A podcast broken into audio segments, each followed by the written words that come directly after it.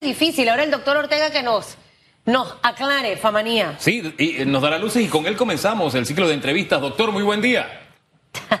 Muy buenos días, ¿cómo están? Está usted ahí meditabundo. ¿Por qué, se me, ¿Por qué meditaba sonriendo, doctor? Era así. ¿O usted medita sonriendo? ¿Es así? Eh, no, estaba escuchando a Susan Elizabeth eh, y ese eh, contradictorio panorama entre Hong Kong y Europa, por ejemplo. ¿no? ¿Por qué? Ya que arrancamos por ahí, ¿sabe? Porque uno ve en el mundo, Suecia, España, ya hay ciertas flexibilidades, pero mire cómo está Hong Kong. ¿A qué se debe? Y, no conozco, usted que investiga el número de vacunados, vaya haciendo la tarea en Hong Kong para ver qué es lo que ha pasado por allá. Doctor Ortega. Eh, Susan Elizabeth, la pandemia no está sincronizada, eh, no va al mismo tiempo en todos lados, eso es un tema. El segundo tema, hay aspectos locales, eh, socioeconómicos importantes, epidemiológicos importantes, que hacen que la pandemia se vaya comportando diferente en diferentes partes del mundo. Eh, lo que sí sabemos en el caso de Omicron, que es el escenario que vive la mayor parte del mundo en este momento, es que eh, se expresa con un pico muy alto de casos y disminuye muy rápidamente, como estamos observando en Panamá. Se depende de si Hong Kong en este momento está enfrentando el inicio de esa ola. Recordemos que China ha tenido una política de cero COVID en la mayor parte del continente. Eh, hay que ver si Hong Kong, que es un poco más occidental en términos de eh, la influencia que tienen, eh, ha podido mantener la misma política de cero tolerancia al COVID que China continental ha estado haciendo a lo largo de la pandemia. pero no está sincronizada, San Elizabeth. Nosotros en Panamá, por ejemplo, siempre he dicho que tenemos la ventaja de que vemos en cámara lenta lo que ocurre en Europa primero, luego Estados Unidos, y finalmente en Panamá, así que nos podemos preparar con anticipación y aprender de lo que ocurre allá para implementarlo, como por ejemplo quitar la mascarilla en España o por ejemplo eliminar eh, todas las restricciones en los países escandinavos, Dinamarca, Noruega, Suecia, por ejemplo. Eh, hay que ver qué sucede. Eh, parece que hay un aumento de casos, sin embargo, hay que ver eso qué significa. ¿Se adelantaron, no se adelantaron? ¿Debieron de haberlo hecho más progresivo, fue demasiado súbito, hay que esperar. Eh, nosotros, sí. ¿Con quién usted cree, al final en esta sincronización, ¿no? Eh, y obviamente viendo las realidades, o sea, para que el panameño entienda un poco, porque a veces cuando ven las noticias se confunden, entonces vuelve ese pánico y ese temor. Em, y, y obviamente, por lo que estamos viviendo, nos vamos a sincronizar, me parece a mí, que algo positivo. Eh, totalmente de acuerdo, Susana Elizabeth. A mí me gusta lo que hizo España. España fue un poco más progresivo. Ellos primero han quitado la mascarilla en espacios eh, abiertos y posteriormente van a ir progresando. Yo mencionaba que hay ciertas condiciones que uno tiene que eh, cumplir. Primero hay que salir de esta ola pandémica que parece va en la dirección correcta. Menos casos diarios, menos positividad, menos casos activos y un RT eh, debajo de uno. Vamos en el camino eh, correcto. Eso es lo primero. El segundo, tiene que tener un número de casos predecibles bajo. O sea, cuando lleguemos a un basal eh, en los 200, 300 casos y que tengas una positividad por debajo del 5%, esa es una condición excelente. La segunda, Susan Elizabeth, es altas coberturas vacunales. Hoy tenemos 83% de la población vacunable por lo menos con una dosis y 73% por lo menos con dos dosis. Refuerzo, 46%, niños de 5 a 11, 26%. Eh, Entonces, el segundo eh, requerimiento es una alta tasa de vacunación. El tercer requerimiento, Susan Elizabeth, es tratamiento. Tienes que tener tratamiento disponible en el país para que si una persona de alto riesgo eh, se infecta, lo puedas tratar y disminuyas la posibilidad de que vayan al hospital y sabemos que por lo menos una de las drogas que Panamá ha adquirido tiene 90% de posibilidades de evitar que vayan al hospital si la toman los primeros cinco días de haber iniciado la enfermedad. Ese es el tercer condicionamiento, que tengas un tratamiento disponible. Yo diría que el cuarto es mantener una buena trazabilidad genómica eh, para detectar qué sucede en otras partes del mundo y qué entra a Panamá. Recordemos que tenemos una subvariante BA.2 que ya se encuentra en 60 países, la mitad de los estados de Estados Unidos, México, y tenemos que saber si entra a Panamá o no entra en Panamá. No va a causar una quinta ola, creo que eso es importante, pero es posible que lo que logre hacer es disminuir esa caída tan abrupta que estamos observando. Puede haber una caída más progresiva y más lenta. Eso puede ocurrir si se introduce y el Gorgas tiene que ser capaz de detectarla. Entonces necesitamos una vigilancia robusta. Y lo último, Susan Elizabeth, enfocarte en los indicadores adecuados. Visitas al parto urgencia, hospitalización, admisiones a terapia intensiva y fallecimiento. Ya no te puedes estar eh, enfocando en el número de casos. Eh, eso, eh, sobre todo con Omicron, es casi imposible de darle seguimiento y no tiene la misma importancia hoy con un patógeno que parece ser menos agresivo que los previos. Doctor, cada vez que se hace alguna referencia a lo que está pasando en el mundo, yo he tomado por costumbre enseguida ver cómo anda el nivel de vacunación. Porque una de las cosas que hemos aprendido, tanto de la pandemia como de lo que ustedes nos dicen, es que no se pueden hacer comparaciones a tabla rasa. O sea, cada país tiene una realidad distinta. El caso de España, por ejemplo, pasaron seis olas. Nosotros vamos por la cuarta. Y ahorita entro en España, pero quiero, quiero cerrar la referencia que se hizo de Hong Kong. Porque Hong Kong... ha el 6 de febrero, las cifras dicen que 7 de cada 10 tenían una dosis. 7 de cada 10. 6 de cada 10 tenían las dos dosis. Y apenas 2 de cada 10 tenían ya la dosis de refuerzo. 2 de cada 10. Ahora vamos a España. ¿Por qué España tomó estas decisiones? Primero Dios, de mañana en 8 yo debo estar en España. Ah, oh, qué bueno. Qué descansando. Qué rico. Mire, me emocionó, me emocionó. Bueno, eh, eh, pero el punto no es ese. El punto es España toma esta decisión. Me llamó la atención que muchos españoles decidieron al aire libre seguir usando mascarillas. Muchos, muchos. Pero ¿cuál es la realidad de España? Nueve de cada diez tienen al menos una dosis. Nueve de cada diez. Ocho de cada diez tienen las dos dosis. Y cinco de cada diez ya tienen la dosis de refuerzo. Nótese el, alto nivel de vacunación que ha logrado España para tomar las decisiones que han tomado, doctor. O yo estoy equivocado, este índice no cuenta. No, no, totalmente de acuerdo. ¿no? Nosotros estamos mejor que Hong Kong, un poquito por debajo de España. Eh, yo diría que eh, sería bueno incrementar eh, la cobertura vacunal. ¿Qué tanto vamos a lograr? Estamos medio estancados, Hugo, ¿no?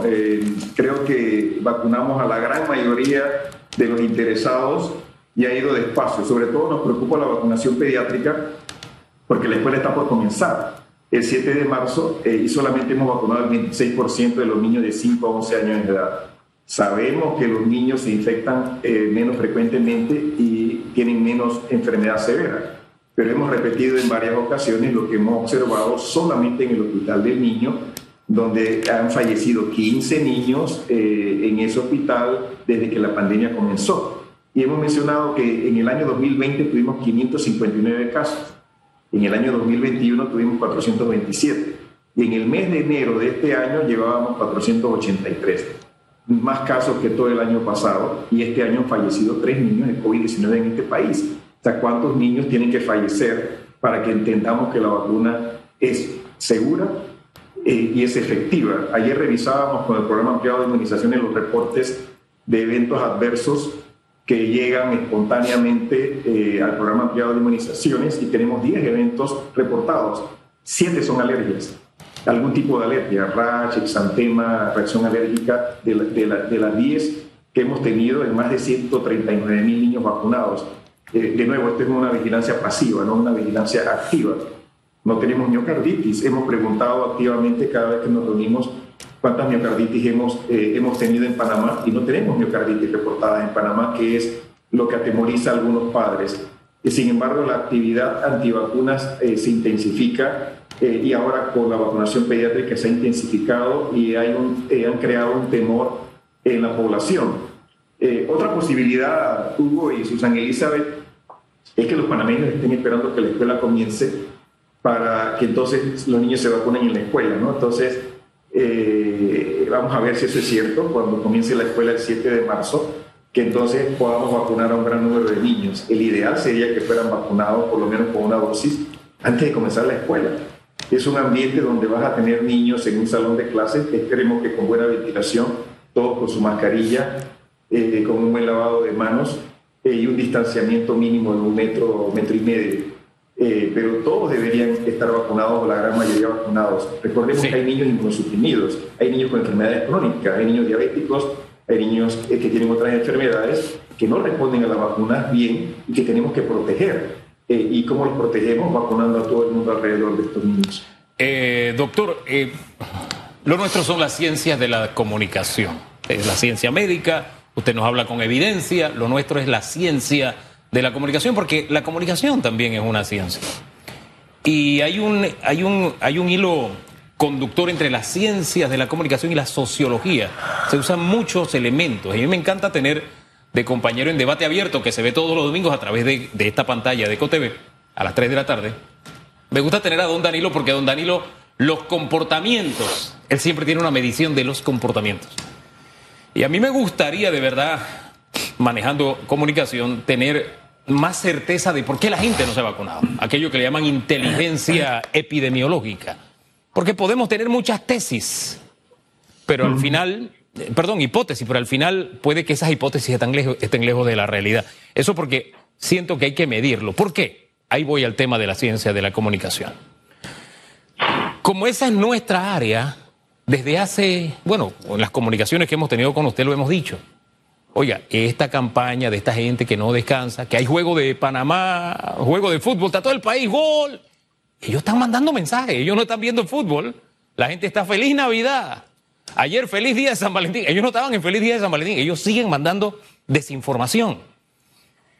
Y hoy aparece el titular de algo que hemos dicho acá, que eso se ha ido colando como la como la humedad, se ha ido colando como la humedad en diferentes sectores toda esta desinformación. Hoy titula la prensa, desinformación afecta la vacunación infantil. Entonces, a mí lo que me preocupa es que a estas alturas del juego sabemos dónde viene, de dónde viene, en qué plataforma se da, y yo no he visto que hay una comunicación en esas áreas para disminuir este embate, esta oleada de infodemia.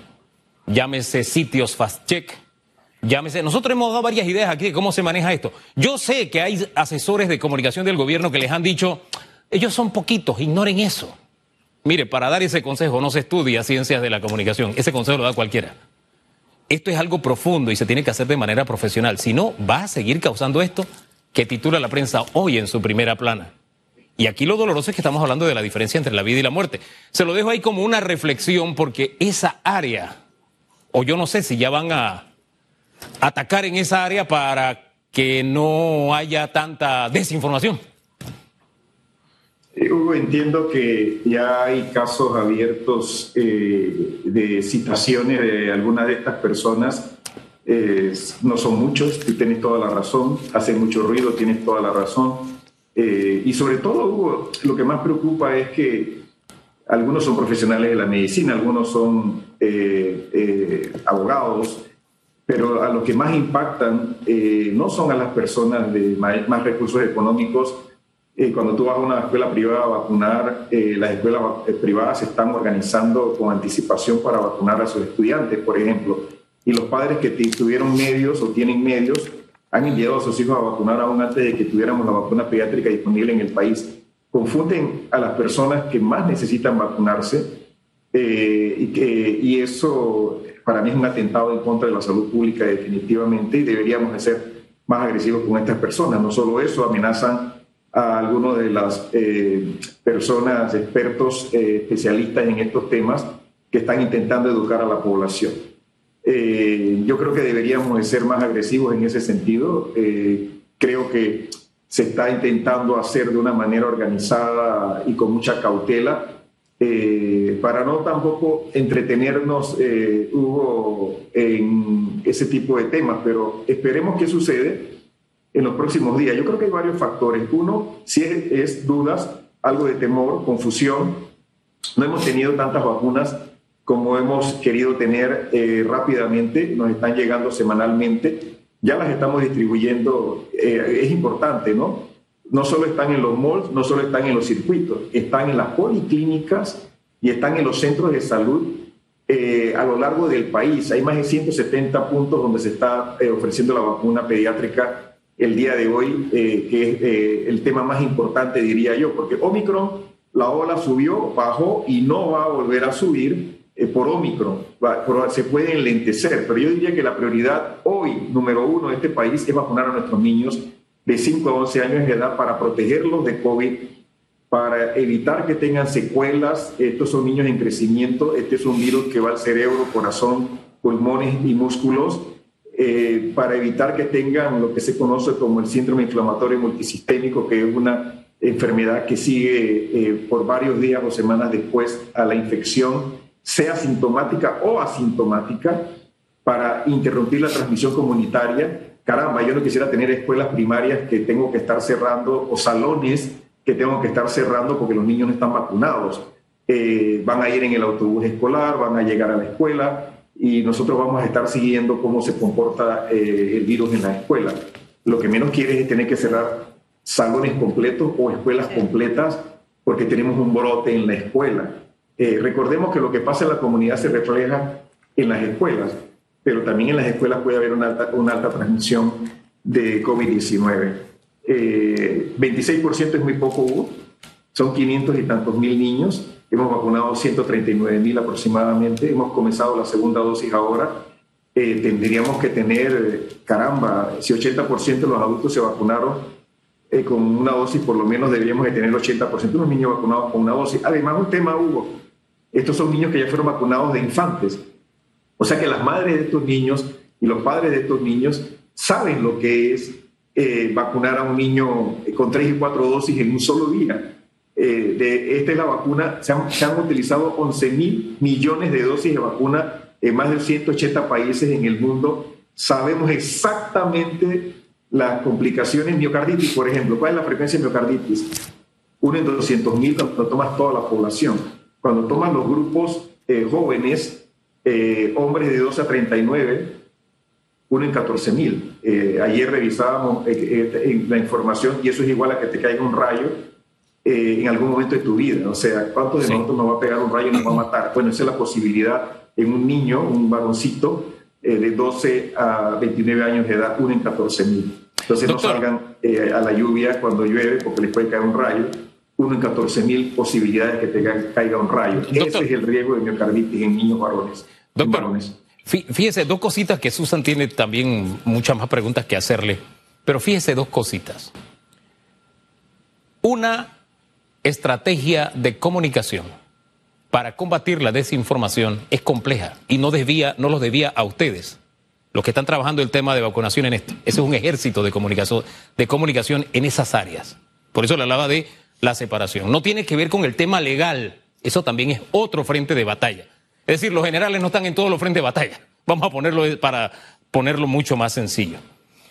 ¿Por qué? Hombre, porque usted acaba de decir, no, hombre, las madres tienen experiencia con tres, dos, tres dosis de vacuna.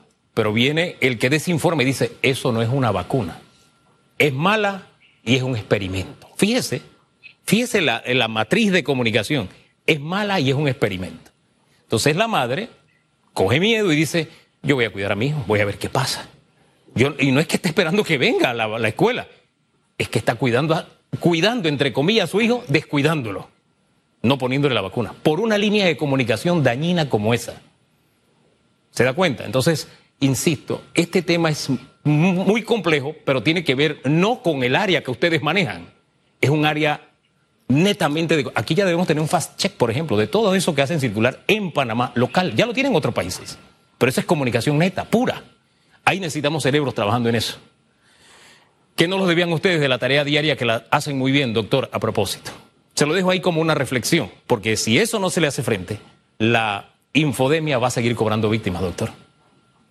Y se han ido sumando eh, voceros, Hugo, ¿no? Eh, la Sociedad Panameña de Pediatría eh, ha sumado, se ha sumado activamente a la comunicación, eso es importante porque son pediatras, son los que vacunan, por lo menos en el sector privado, eh, y eh, han intensificado ese mensaje basado en evidencia científica para, vamos, mitigar todo este temor que puede estar generándose con estas personas.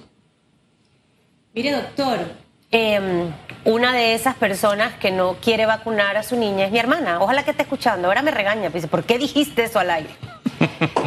Eh, la bebé tiene cinco años y va para la escuela. Ya de hecho hizo verano. ¿Qué usted le pudiera decir de una manera científica, muy puntual, doctor, de cosas que a veces a los papás nos gusta escuchar? No le va a pasar esto, ni le va a pasar esto, ni le va a pasar aquello, ni le va a pasar esto otro lo va a ayudar en esto, esto y esto, como que cinco puntos y cinco puntos en los desmintiendo y en lo que sí va a beneficiar a ese niño con la vacuna. Porque yo nada más para cerrar el tema de la infodemia y que a veces algunos espectaculares estrategias de comunicación no le prestan atención, miren nada más el caso del expresidente Juan Carlos Varela. Ellos no le prestaban atención a todo ese ataque que era víctima a diario en las redes. Hoy en día ese hombre no puede salir por Panamá. Ahí se creó un sentimiento que era innecesario. Y a veces una cosa chiquita se convierte en una cosa más grande si uno no le presta atención. Dígame esas cinco cositas que no hace y cinco cosas que sí va a hacer la vacuna en un niño en este momento. Susan Elizabeth, yo lo que le diría a ella es que en nuestro país hemos sido eh, muy serios en, en, el momento que indicamos la vacunación. ¿Qué hicimos? Primero seguimos los estudios clínicos que demostraban es segura y eficaz. Después eh, se aprobó en la FDA, se aprobó en el CDC y se comenzó a utilizar en Estados Unidos y en Norteamérica. Esperamos a que se vacunara un número de niños muy grande en Estados Unidos cuando nosotros la recomendamos en Panamá. Ya había en Estados Unidos 9 millones de niños vacunados cuando Panamá dijo, ahora sí que se confirma eh, eh, la seguridad de la vacuna ampliamente en un país como los Estados Unidos y Norteamérica con una vigilancia de seguridad y epidemiológica robusta, ha llegado el momento de que en Panamá comencemos a vacunar. Hoy ya sabemos que hay 42 millones de dosis aplicadas en Estados Unidos y Norteamérica, 13 millones en niños de 5 eh, a 11 años de edad eh, y eh, de 12 a 15, 29 millones. Hay 42 millones de dosis aplicadas. Se confirma la seguridad de la vacuna. ¿Qué va a evitar la vacuna? ¿Cuál es el riesgo en una niña? De hecho, el riesgo, lo que más han utilizado los antivacunas es el riesgo de la miocarditis. Bueno, el riesgo de miocarditis en niñas es todavía inferior al posible, al posible riesgo que ocurre en niños. Es uno en 100 mil. Recordaba, recuerda lo que te acabo de decir, uno en 14 mil es en niños de 12 a 29 y es equivalente a que te caiga un rayo en la cabeza. Este todavía es inferior, uno en 100 mil. ¿Qué hace la vacuna? Va a evitar que te infectes, disminuye la posibilidad de que te infectes, disminuye la posibilidad de que te enfermes de gravedad, va a evitar secuelas, va a eh, disminuir la frecuencia que tú tengas de secuelas, sobre todo en una niña en crecimiento. No sabemos, esta es una enfermedad nueva, eh, Susan Elizabeth no la conocíamos hace dos años. Eh, no sabemos cuáles son las secuelas que puede tener a mediano y largo plazo en niños que se infectan. Eh, y, como yo mencionaba, es una enfermedad multisistémica, orgánica. ¿Eso qué significa? Afecta múltiples órganos del cuerpo y en un niño en crecimiento. Si podemos evitar, esta es una enfermedad prevenible por vacunación. Si podemos evitar que se enfermen y tenemos una herramienta que ya se ha comprobado que segura, de hecho está licenciada, Está licenciada tanto la vacuna de Moderna como la vacuna de Pfizer en Estados Unidos y Norteamérica en personas mayores de 16 años de edad. Y con toda esa información podemos transferir ese conocimiento a los niños pequeños a San Elizabeth.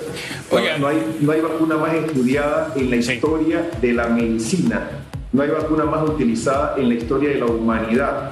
Eh, y eh, es, eh, ya yo vacuné a mis hijas, vacuné a mi nieta, eh, me vacuné yo y vacuné a mis familiares. Eh, así que yo diría, vacune a su hija, que la vacuna es segura. Hombre, está licenciada, es que ya es comercial. En Costa Rica ya se vende AstraZeneca en las farmacias. Ya, ya tiene ese permiso incluso. Ya es comercial. Es como si usted fuera a comprar una aspirina. Claro, es bajo receta médica. Eh, aquí al ladito en Costa Rica. Mire cómo ha evolucionado este tema. Y le insisto en el tema de comunicación por esto. La comunicación formal o institucional está bastante bien y nos ha sostenido hasta ahora de la otra estrategia que le hablo es de otro tipo de comunicación. Va más allá de que una organización refuerce, lo que sea. Es otra estrategia porque es otro campo, es otra trinchera Y allí es donde estos señores se dan, desayunan, almuerzan, cenan y se comen el postre solitos. Oiga, hasta vi que, que, que, que la va, hay una figura para ser esta candidata a presidencia. Santo, 8 de la mañana, 4 minutos. Que le vaya bien, doctor Ortega. Hasta luego. Saludos.